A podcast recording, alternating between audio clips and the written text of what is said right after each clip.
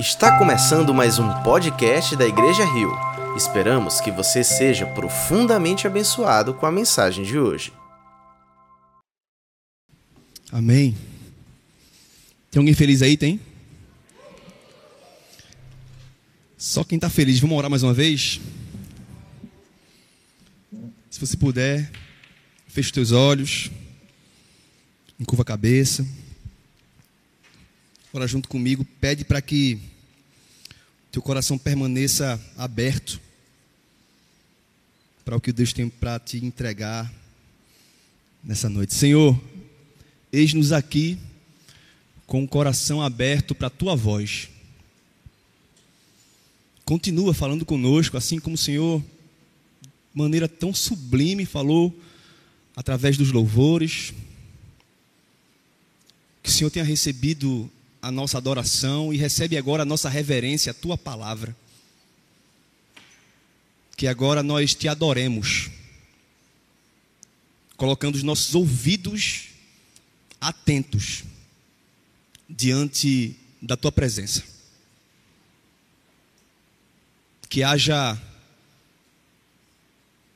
graça superabundando nessa noite, nesse lugar. Que haja transformação que haja conversão, que haja cura, que haja libertação, e que ao ouvir a tua voz, o nosso coração possa arder em sede por querer cada vez mais. É isso que eu te peço, no nome de Jesus, e a igreja diz: Boa noite, família Rio. Que a graça e a paz do nosso Senhor Jesus alcance nosso coração nessa noite, amém? Que alegria, gente. A vida em comunidade nos proporciona momentos como esses que a gente acabou de viver. A vida em comunidade nos proporciona ser conduzidos em louvor, adorar o Senhor juntos. A vida em comunidade nos faz ter o privilégio de juntos adorarmos reconhecendo a sua santidade, declarar a sua majestade, sentir a sua doce presença, ouvir a sua voz. A instituição tem os seus benefícios. Porque é em lugares como esses que nós temos o privilégio de contemplar vidas sendo transformadas, famílias sendo restauradas, eu, particularmente, tenho o privilégio de, em lugares como esses, ver adolescentes que antes não tinham mais prazer na vida, voltar a querer viver e agora adorar em espírito e em verdade o Autor da vida. Mas a gente não pode também fechar os olhos para o fato de que é também em lugares como esses, em instituições, em lugares que tem uma placa com o nome de igreja, em lugares como esses que surgem os religiosos mais moralistas que você pode conhecer. É em lugares como esses, em instituições religiosas, que surgem também os religiosos mais liberais, que vivem uma religiosidade de domingo, mas a sua semana, a sua vida não aponta para o que ele diz crer com sua boca. Se nós não tomarmos cuidado, a religião pode fazer de nós aquilo que Deus não nos chamou a ser. E querendo ou não, nós, eu e você, vivemos pisando nesse terreno da religião. Eu e você, querendo ou não, mesmo os que dizem não ser religiosos, querendo ou não, andamos caminhando em lugares onde habita a religiosidade. Mas existe algo que é o limite entre o evangelho e a religião. Existe algo que pode nos proteger e nos livrar de pisar no terreno da religiosidade. Existe algo que nos capacita a viver no meio da religião sem ser um religioso. E esse algo se chama a graça. Porque é a graça que não permite a espiritualidade do Evangelho ser confundida com o mudanismo da religião. É a graça que não permite que essa saudável espiritualidade que há no Evangelho de Jesus seja confundida com o mundanismo da religião. Porque enquanto a religião aponta para uma divindade que exige esforço dos homens para retribuir com algo, enquanto a religião aponta para uma divindade que exige sacrifício humano para dar uma retribuição, o Evangelho me apresenta um Deus que se sacrifica pelos homens. Isso é escândalo. É por isso que Paulo algumas vezes vai dizer que o Evangelho é escandaloso. É um Deus que se dá em morte de cruz por pecadores. E isso é o Evangelho, tá? O Evangelho é uma boa notícia para pecadores. Eu quero dizer a você que essa mensagem hoje é exclusiva para pecadores. Essa mensagem de hoje foi pensada exclusivamente para pecadores. E se ela foi pensada exclusivamente para pecadores, todos nós vamos ser alcançados por essa mensagem. Porque, não sei se você sabe, mas todos nós somos pecadores. E existem alguns tipos de pecadores aqui. Afirmo com toda certeza. Existem aqueles pecadores que vivem uma luta árdua diariamente. Uma luta árdua e frustrante. A busca por merecer o amor de Deus. Existem alguns assim. Alguns pecadores que vivem sendo frustrados por si mesmos, porque vivem achando que podem conseguir merecer o amor de Deus. Existem outros tipos de pecadores também, e um deles é que existem pecadores aqui que já não conseguem caminhar de tanta frustração e quando olham para si se acham indignos e merecedores e talvez estejam a alguns passos de desistir da caminhada porque só conseguem enfatizar na sua própria fraqueza.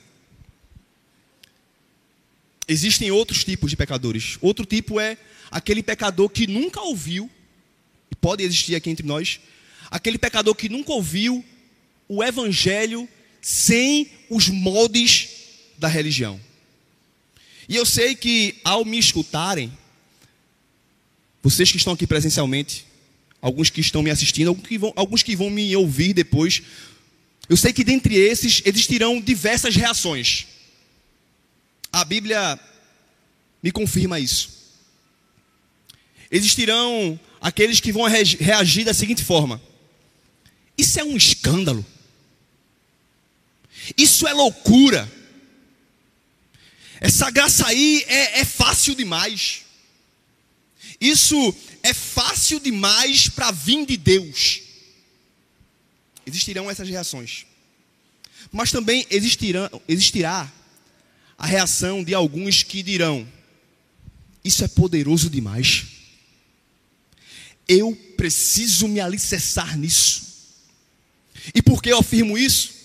Porque Paulo, na sua carta aos Coríntios, capítulo 1, versículo 18, diz: Pois a mensagem da cruz é loucura para os que estão perecendo para os que acham que vão conseguir de alguma forma alcançar o amor de Deus por merecimento próprio. Mas para nós que estamos sendo salvos, é o poder de Deus. Nos versículos 23 e 24 ele diz: Nós, porém, pregamos a Cristo crucificado, o qual de fato é escândalo para os judeus e loucura para os gentios. Mas para os que foram chamados, tanto judeus como gregos, Cristo é o poder de Deus e a sabedoria de Deus. Deixa eu te perguntar algo. Por que você acha que Paulo dizia que o evangelho é escândalo para uns? Será que o evangelho é escândalo para escândalo uns porque exigia esforço humano? Será que as pessoas, ao ouvirem o evangelho, se escandalizavam porque era algo diferente, porque Deus exigia esforço humano para beneficiar homens? Será que é isso? Não. Porque no contexto de Paulo, todas as religiões apontavam para uma divindade que exigia esforço humano. Para qualquer Deus que você olhasse,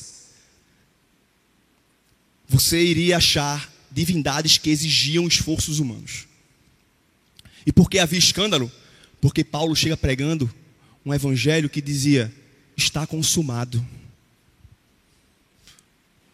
Deus já fez o que deveria ser feito. E aí os judeus religiosos diziam: escândalo, loucura. Isso é fácil demais. Ao ouvir o Evangelho, nós corremos o risco de pensar o seguinte: isso é perigoso demais ser pregado. É perigoso demais pregar isso, porque isso pode ser confundido com uma mensagem liberal. Mas eu quero dizer a você que esse pensamento não é atual. Paulo pregava o evangelho e na sua carta aos Romanos, ao falar sobre a graça que superabunda, carta aos Romanos, capítulo 5, versículo 28 diz: Mas onde abundou o pecado, superabundou a graça. O que Paulo está dizendo é o seguinte: não há pecado que seja maior do que o poder de Deus em perdoar. Não há pecado que seja inalcançável sobre, sobre as lentes da graça de Deus. Se você acha que o seu pecado é grande, Deus sempre tem um perdão maior para ele. Isso causava espanto em uns. No início do capítulo 6, Paulo vai deduzir que existiria perguntas como essas. Ele diz: que diremos então? Continuaremos pecando para que a graça aumente? Porque isso era um pensamento que poderia surgir. E por que alguns pensavam assim? Porque a graça é escandalosa. A graça causa espanto. E eu oro para que você saia escandalizado com a graça aqui hoje. Eu oro para que o Senhor superabunde a graça dele nessa noite. Paulo deixa claro o que é graça, mas o fato é que o evangelho causa consolo em uns e escândalo em outros. E a graça se manifesta em todos os ensinamentos de Jesus. O apóstolo Paulo, consciente disso, certa vez escreveu um dos textos mais esclarecedores sobre a graça. Efésios 2 diz: Pois vocês são salvos pela graça, mediante a fé, e isso não vem de vós, é dom de. Sabe o que Paulo está dizendo aqui? Gente, a salvação é dada a vocês sem vocês merecerem. Vocês são salvos pela graça. Mas para que vocês alcancem esse favor imerecido, vocês precisam crer, mas não se enganem.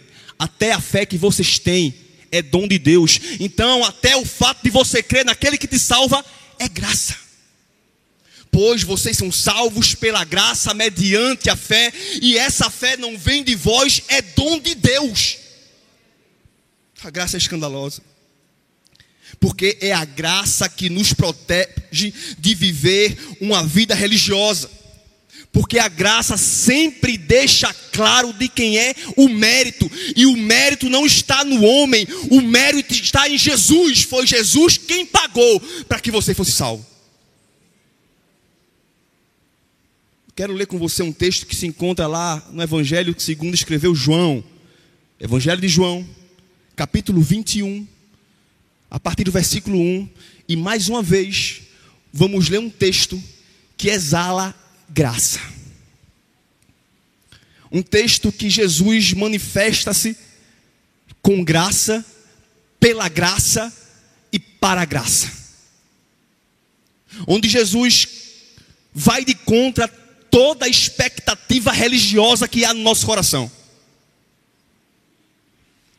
João capítulo 21, a partir do versículo 1 diz: Depois disso, Jesus apareceu novamente aos seus discípulos à margem do mar de Tiberíades. Foi assim.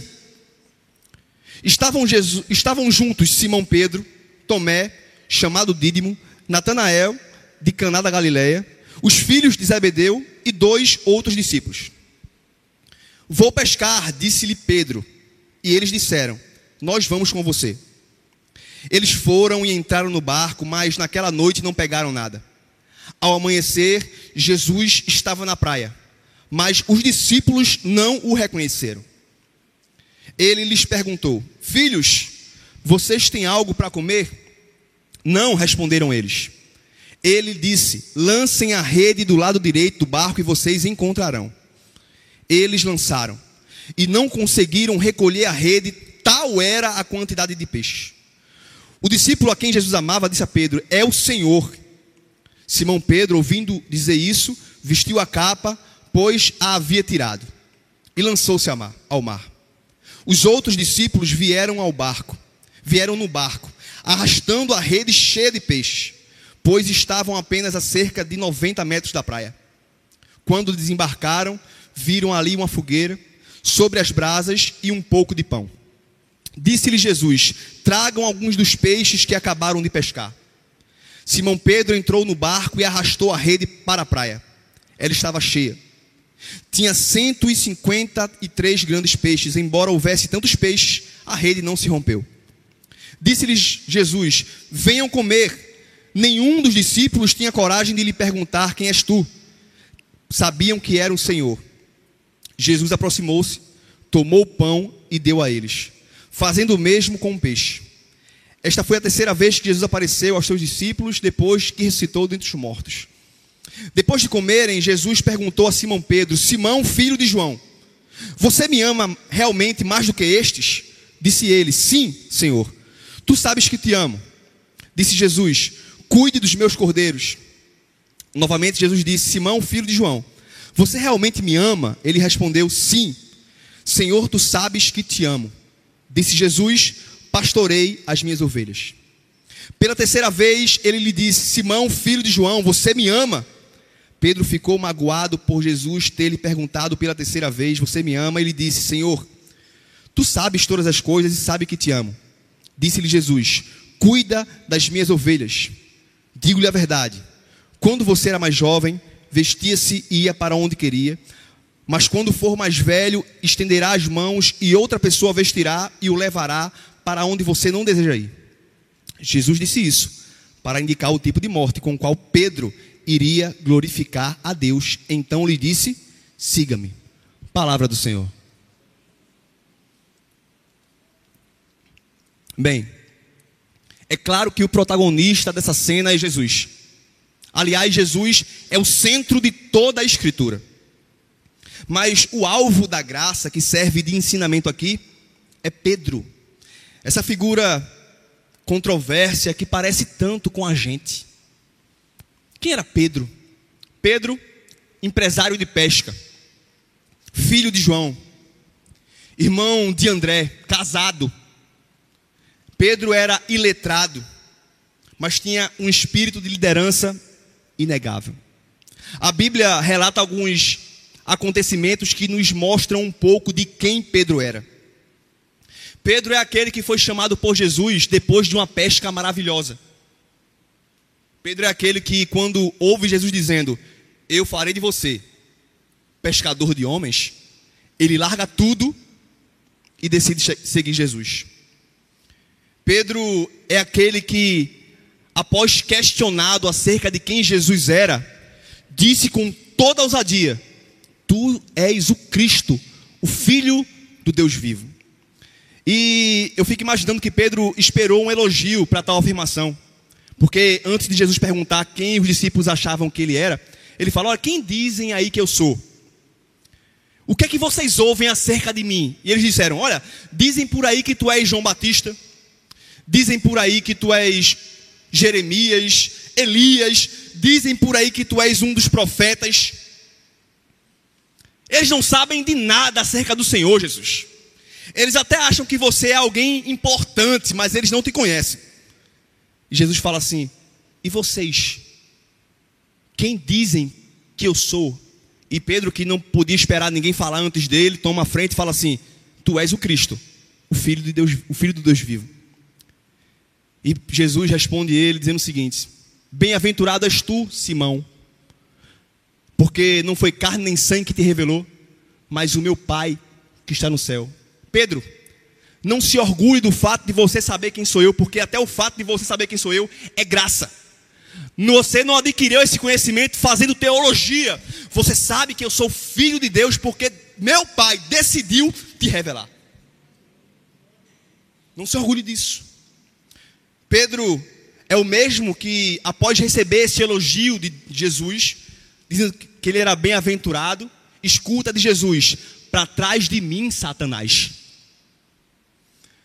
Quando ele tentou colocar os planos dele na frente dos planos de Jesus. Jesus falou: é necessário que eu morra, é necessário que eu seja levantado no madeiro. E Pedro fala assim: Senhor, não precisa ser assim. Vem comigo, deixa eu dizer como é que tem que ser. Segue meu plano. Será que a gente faz assim às vezes? Jesus, olha, faz assim. É assim que eu quero. É assim que as coisas têm que acontecer. E foi tentando fazer isso que Pedro escuta de Jesus: para trás de mim, Satanás. É o mesmo Pedro que, quando ouve a voz de Jesus dizendo: Vem, Pedro, ousa ir andando sobre as águas. Mas também é o mesmo Pedro que, alguns segundos ou milésimos de segundos depois, olha para as águas e afunda. É o cara que disse: que era melhor do que todos os outros. Jesus certa vez disse: Todos vocês vão me abandonar. E Pedro fez: Menos eu. Porque tudinho aí pode ir embora. Eu não. O meu amor por você é maior do que o amor deles. Eu não vou te deixar só. Eu vou contigo até a morte. É o Pedro que quando viu aquela galera chegando para pegar Jesus, puxou a espada e avançou no pescoço do servo do sumo sacerdote, só que ele tinha pontaria ruim e acertou na orelha. Você acha que ele mirou na orelha? Eu vou torar a orelha dele. Mas é o mesmo Pedro que também nega Jesus três vezes. É o Pedro que, quando é questionado por alguém dizendo, você é um deles, ele diz, não, eu não o conheço. Quando questionado pela segunda vez, você é um deles, sim, eu acho que eu já lhe vi com ele. E ele diz, eu não conheço esse homem. Quando questionado pela terceira vez, você é um deles. Você fala como ele, você anda como ele, você é parecido com ele. E Pedro pragueja e diz: Que Deus me castigue se eu conhecer esse homem. Pedro era essa figura inconstante, que ora estava se gabando da sua força, ora estava se frustrando com a sua fraqueza. Podem existir alguns Pedros aqui hoje, ou muitos Pedros aqui hoje. Porque depois de negar Jesus, ele chora amargamente. E pasmem, Jesus foi chicoteado, blasfemado e Pedro não estava lá. Jesus carregou a cruz pela via dolorosa e Pedro não estava lá. Teve que outro Simão carregar a cruz de Jesus. Jesus foi crucificado e Pedro não estava lá. Jesus foi sepultado e Pedro não estava lá. Chegou o domingo, e enquanto algumas mulheres foram até o sepulcro de Jesus, Pedro estava dentro de casa tremendo de medo. Covarde, inconstante, traidor. No domingo, algumas mulheres vão até o túmulo de Jesus, encontram um anjo que diz: porque procuram entre os mortos aquele que vive. Agora vão e dão um recado aos discípulos e a Pedro. Eu fico imaginando por que o anjo não falou aos discípulos apenas e englobou Pedro no meio, mas eu ouso achar que a divindade, conhecendo o coração do homem, sabia que Pedro poderia não se considerar mais discípulo por sua frustração consigo mesmo. Pelo fato dele tentar e não conseguir, ter andado três anos com Jesus e ainda assim vacilar, talvez Pedro não se, considera, se considerava mais um discípulo. E eu imagino depois que Pedro recebeu esse recado em Jerusalém, e ele teve que sair de Jerusalém até a Galiléia, isso cerca de 100 quilômetros a pé. E cada passo que Pedro dava, Pedro pensava: eu sou uma decepção. Cada passo que Pedro dava, Pedro pensava: eu sou um covarde. Passo que Pedro dava, Pedro pensava: eu estou perdido, não há mais jeito para mim. Eu andei, andei três anos com Jesus e ainda assim, nos últimos minutos, eu vacilei. Ao chegar na Galiléia, ele decide ir pescar. Vou pescar. E essa fala de Pedro aponta para um Pedro ministerialmente frustrado e envergonhado. É alguém que já não se acha mais digno de ser pescador de homens. Eu não mereço ser pescador de homens, afinal eu não consigo ser pescador de homens. Eu tenho que voltar a pescar peixe mesmo, porque pescar peixe é o meu lugar. Eu sou fraco. Eu não consigo ser um líder. Eu não consigo segurar esse ministério nas minhas mãos. Esse ministério é grande demais para estar em minhas mãos. Eu vou pescar.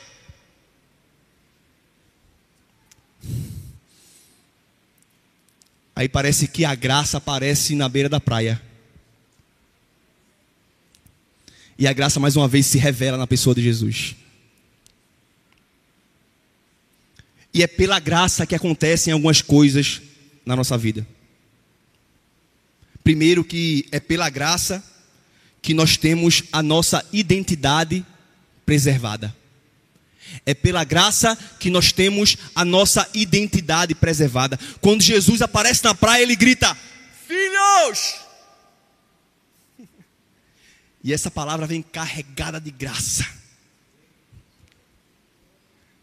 Me faz lembrar o filho pródigo, que depois de ter pedido a herança ao pai, gastado tudo com prostitutas, com farra, se vê diante da comida dos porcos e diz: eu vou voltar para a casa do meu pai porque lá eu consigo um, um lugar de escravo. Eu vou voltar para o meu pai pedindo perdão porque ele vai me dar, se quer que seja um, um cantinho com os servos. Mas quando ele volta, ele se depara com um pai que o abraça, o beija e prepara uma festa especialmente para o seu filho. Porque é pela graça que nós temos a nossa identidade preservada. Imagina se você perdesse a sua identidade de filho toda vez que você errasse.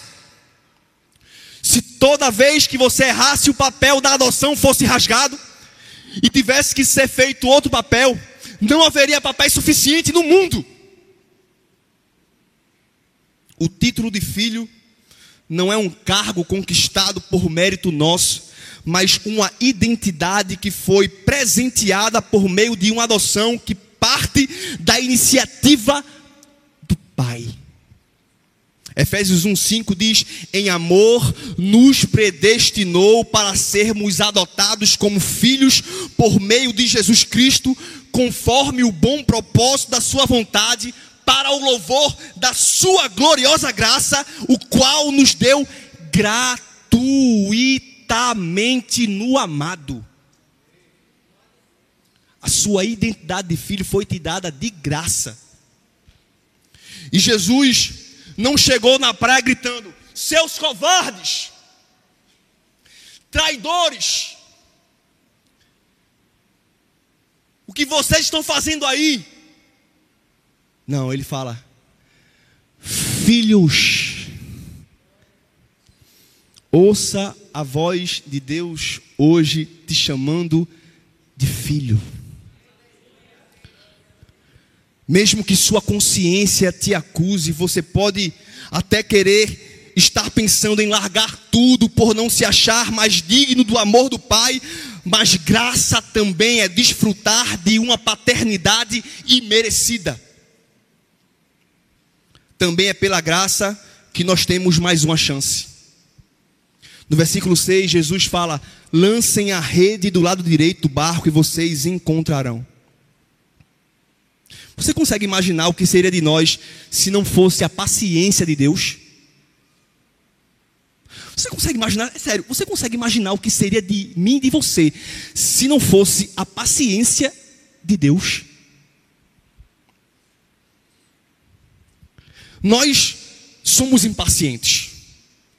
Nós, em situações como essas, parecidas como essas, agiríamos de forma totalmente contrária à de Jesus. A gente chegaria assim e diria: E aí? Pegaram nada? Acho é bom. Quem mandou tentar fazer algo sem mim? Eu já fiz esse milagre uma vez, agora se virem. É por isso que a graça nos escandaliza. Porque a graça vai de contra a nossa mentalidade vingativa e punitiva. Porque é pela graça que nós sempre temos mais uma chance. Sabe por que você está vivo até hoje? É porque Deus decidiu hoje te dar mais uma chance. Para de se comiserar. Deus te ama. E você está vivo hoje porque as misericórdias dele se renovaram. Lamentações diz: graças ao grande amor do Senhor é que nós não somos consumidos, pois as suas misericórdias são inesgotáveis, renovam-se a cada manhã. Grande é a tua fidelidade. É pela graça que temos lugar na mesa. Quando desembarcaram no versículo 9, viram ali uma fogueira, peixe sobre as brasas e um pouco de pão. Versículo 13 diz: Jesus aproximou-se, tomou o pão e deu a eles, fazendo o mesmo com o peixe. É pela graça que há lugar na mesa. Há um significado específico em relação à mesa para os judeus. Para os judeus, mesa significa aliança, unidade. Para os judeus, mesa significa pacto, comunhão. Sentar a mesa para um judeu é celebrar tudo isso. E quando Jesus chama os discípulos e que eles veem que ali havia peixe na brasa e pão, o que Jesus está dizendo é o seguinte: não importa o que vocês fizeram, vocês ainda têm parte comigo. Não importa a forma que vocês reagiram diante da dificuldade, vocês ainda têm uma aliança comigo. Venham, eu vou servi-los. É por isso que a graça é escandalosa. Enquanto muitos de nós olhamos para um irmão que fez algo de errado e desejamos punição, Jesus está chamando ele para comer junto na mesa, para partir o pão e para servi-lo.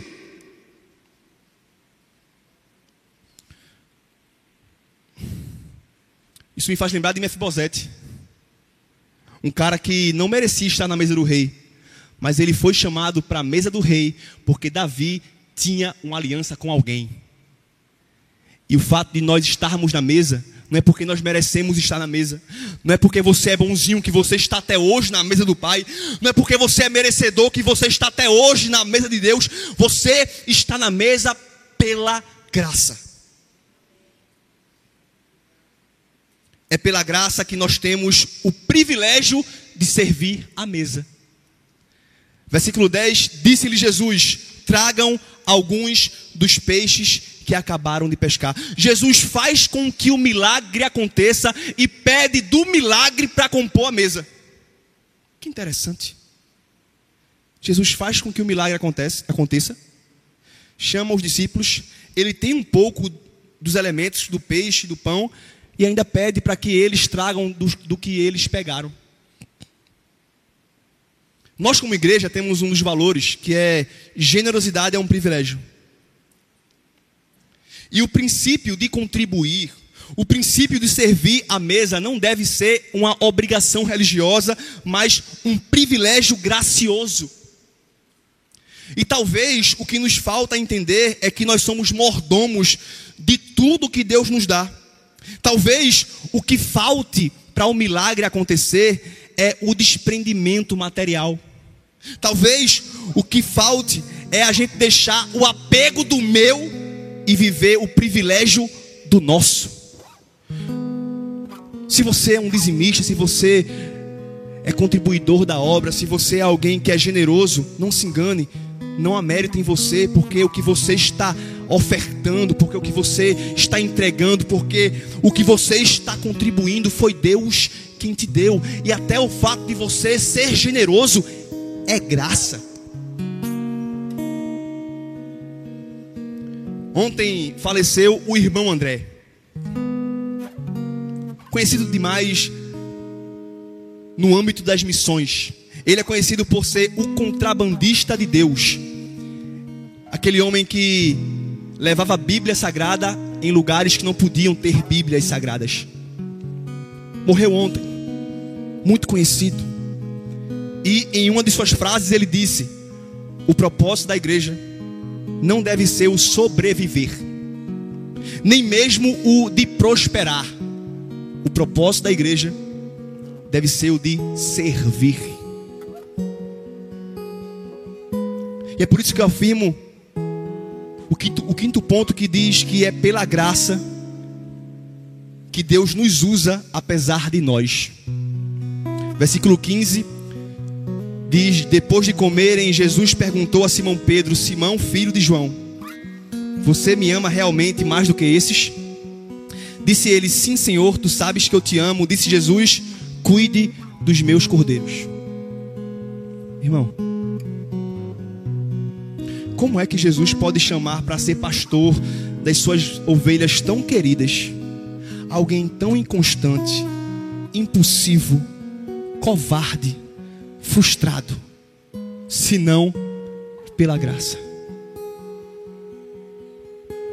Porque é a graça que salva e também capacita. E há um trocadilho no grego aqui para a palavra usada amor. Nós entendemos amor como amor. No grego existia no mínimo dois termos para a palavra amor: ágape e filéu. E a primeira palavra que Jesus usa para perguntar a Pedro é a seguinte: Petrus, agapas-me. Pedro, você me ama com amor ágape? E para a gente, Pedro responde sim, mas a palavra que Pedro usa no original é filose. Eu te amo, mas eu te amo com amor filéu. O amor ágape é esse amor incondicional, o amor filéu é esse amor de amigo, esse amor de troca, que depende de algo. Jesus pergunta a ele pela primeira vez: Petrus agapas-me? Ele fala: Filose. E Jesus pergunta: Você me ama mais do que todos esses outros? Por que Jesus perguntou isso? Porque lá atrás Pedro bateu no peito e disse: Eu te amo mais do que esses outros. Mas aqui Pedro reconhece: Não, eu não te amo mais do que esses outros. O meu amor é imperfeito. E ainda assim, Jesus olha para esse homem e diz: Apacenta as minhas ovelhas. Pedro tinha declarado amor maior do que os outros, mas percebeu a sua miséria. E a graça faz isso com a gente. A graça dá convicção do nosso imperfeito amor. Jesus sabe que nós ainda não amamos como deveríamos amar. É por isso que ele veio cumprir o que nós não conseguimos cumprir. É por isso que ele veio cumprir os mandamentos. É por isso que ele veio cumprir a lei que se resume no amor. Ele precisou vir amar como deve ser amado, porque nós desaprendemos a amar.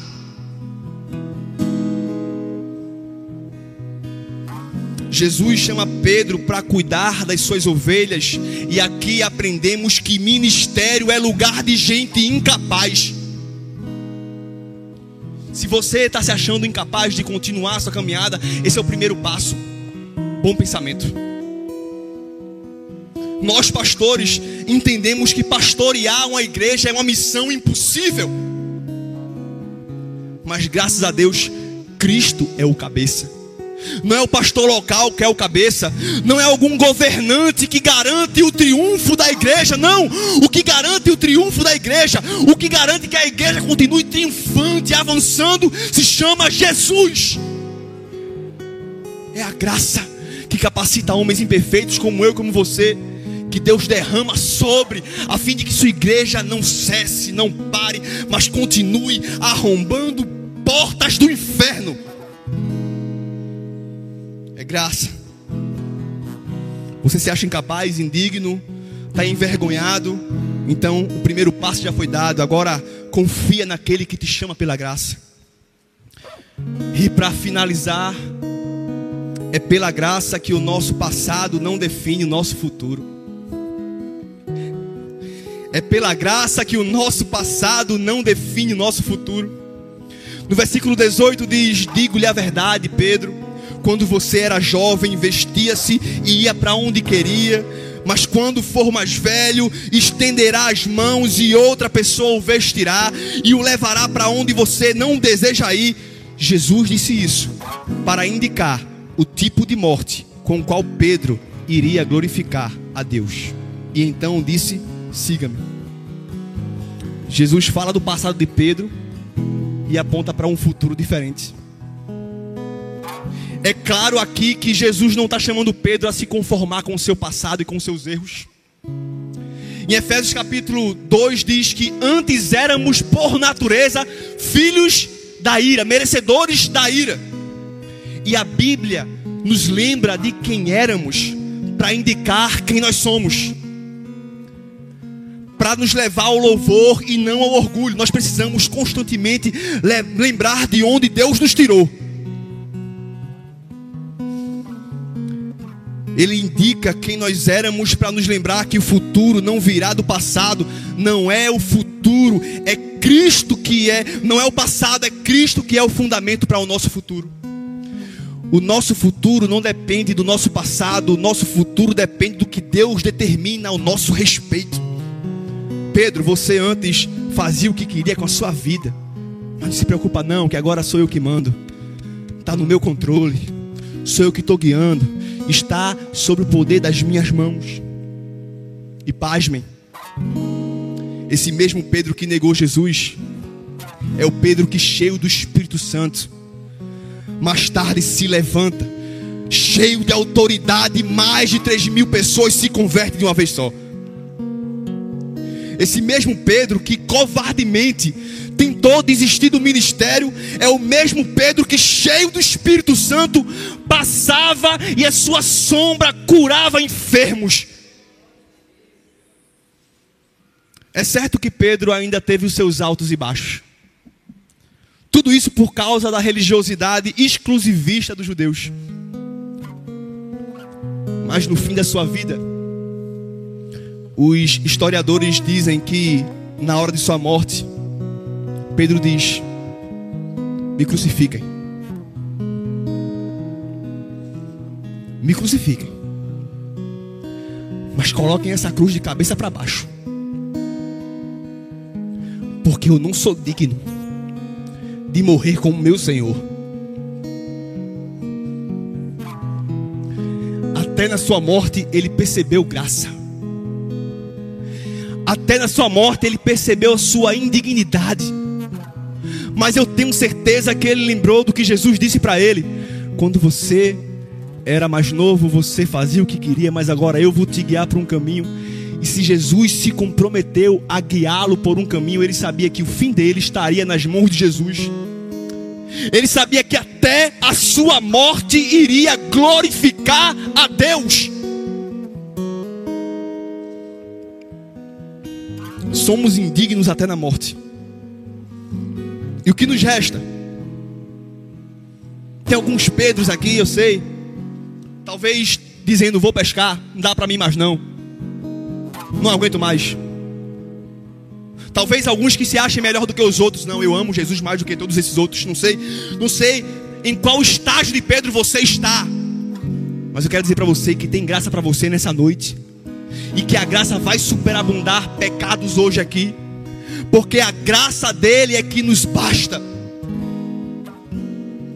Depois de Pedro, depois de Pedro ser interrogado, Jesus disse: Siga-me. O que nos resta, irmãos? Seguir Jesus e andar por esse caminho de graça, experimentando a graça que superabunda os nossos pecados, experimentando essa graça que contrapõe qualquer consciência religiosa humana que está aqui dentro, impregnada. Se for para escandalizar, que se escandalize. Mas a graça é isso. Perdoa pecadores. Apresenta um Deus que morre por pecadores. É pela graça que a nossa identidade é preservada. É pela graça que nós sempre temos uma chance. É pela graça que temos lugar na mesa. É pela graça que temos o privilégio de servir a mesa. É pela graça que Deus nos usa apesar de nós. É pela graça que o nosso passado não determina o nosso futuro. É tudo pela graça. Eu quero convidar você, pela graça, você que talvez se identifique com Pedro nessa noite, talvez precisava ouvir essa mensagem de consolo ao seu coração. coração que estava sendo esmagado por suas culpas.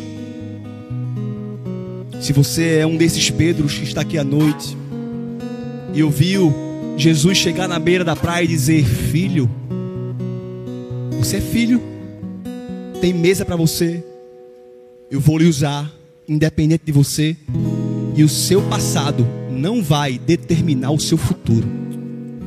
Se você é um desses Pedros, fica de pé no teu lugar em nome de Jesus.